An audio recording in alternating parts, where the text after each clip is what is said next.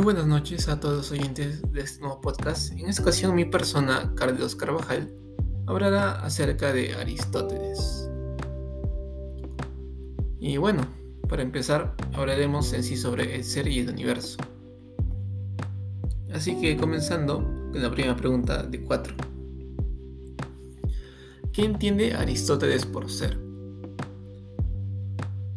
Aristóteles entiende por ser, por ser aquel sujeto que admite que nace y muere y que puede recibir un nombre. Él lo dividía en dos, seres naturales y seres artificiales. El ser natural es aquel que tiene en sí mismo el principio que puede moverse y puede reposar, en sí aquel que tiene vida, alma y se nutre.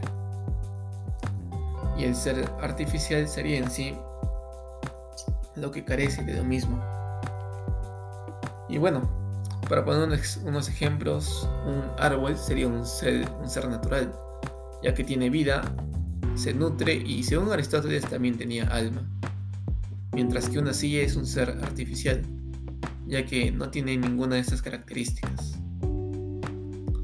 Ahora con la segunda pregunta. ¿Qué es la sustancia y accidente? ¿Y cuál es la diferencia entre ambas? La sustancia, lo que es, es lo que es. Por decir un ejemplo, un clavo es un clavo y su capacidad es penetrar en una pared. Es aquello que en sí existe y no en otro. Y es lo que permanece al cambio. El accidente es lo que se predica de la sustancia.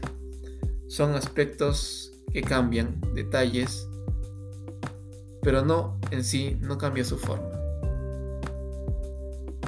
Bueno, con la tercera pregunta. Explica la diferencia que hay entre ser en acto y ser en potencia.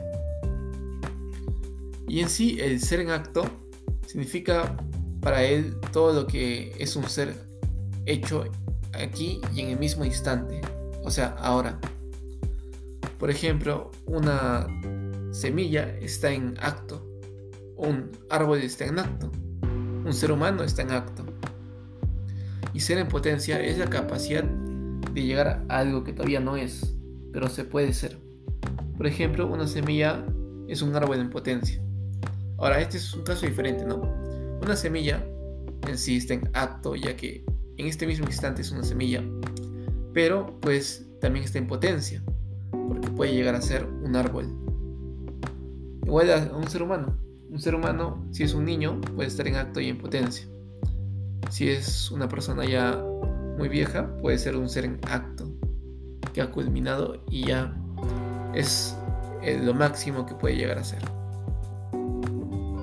Y finalmente, con el pregunta 4, menciona dos ejemplos de tipos de cambio y dos ejemplos sobre las causas mencionadas por Aristóteles.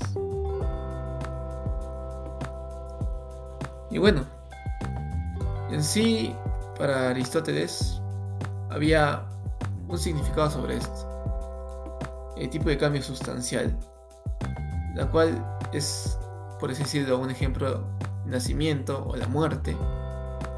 Y el tipo de cambio accidental, que tiene valores cualitativos, aumento o disminución del mismo, cualitativos, de alteración y de desplazamiento puede cambiar de localización. Y bueno, proponiendo los dos ejemplos de tipo de cambio, un árbol sería un ejemplo sustancial, ya que tiene nacimiento, corrupción y muerte. Mientras que un cambio accidental puede ser el movimiento del ser humano al cambiar de localización o alterar la forma del mismo con el paso del tiempo. Y bueno, eso ha sido todo por el podcast de esta ocasión. Muchas gracias a todos los oyentes.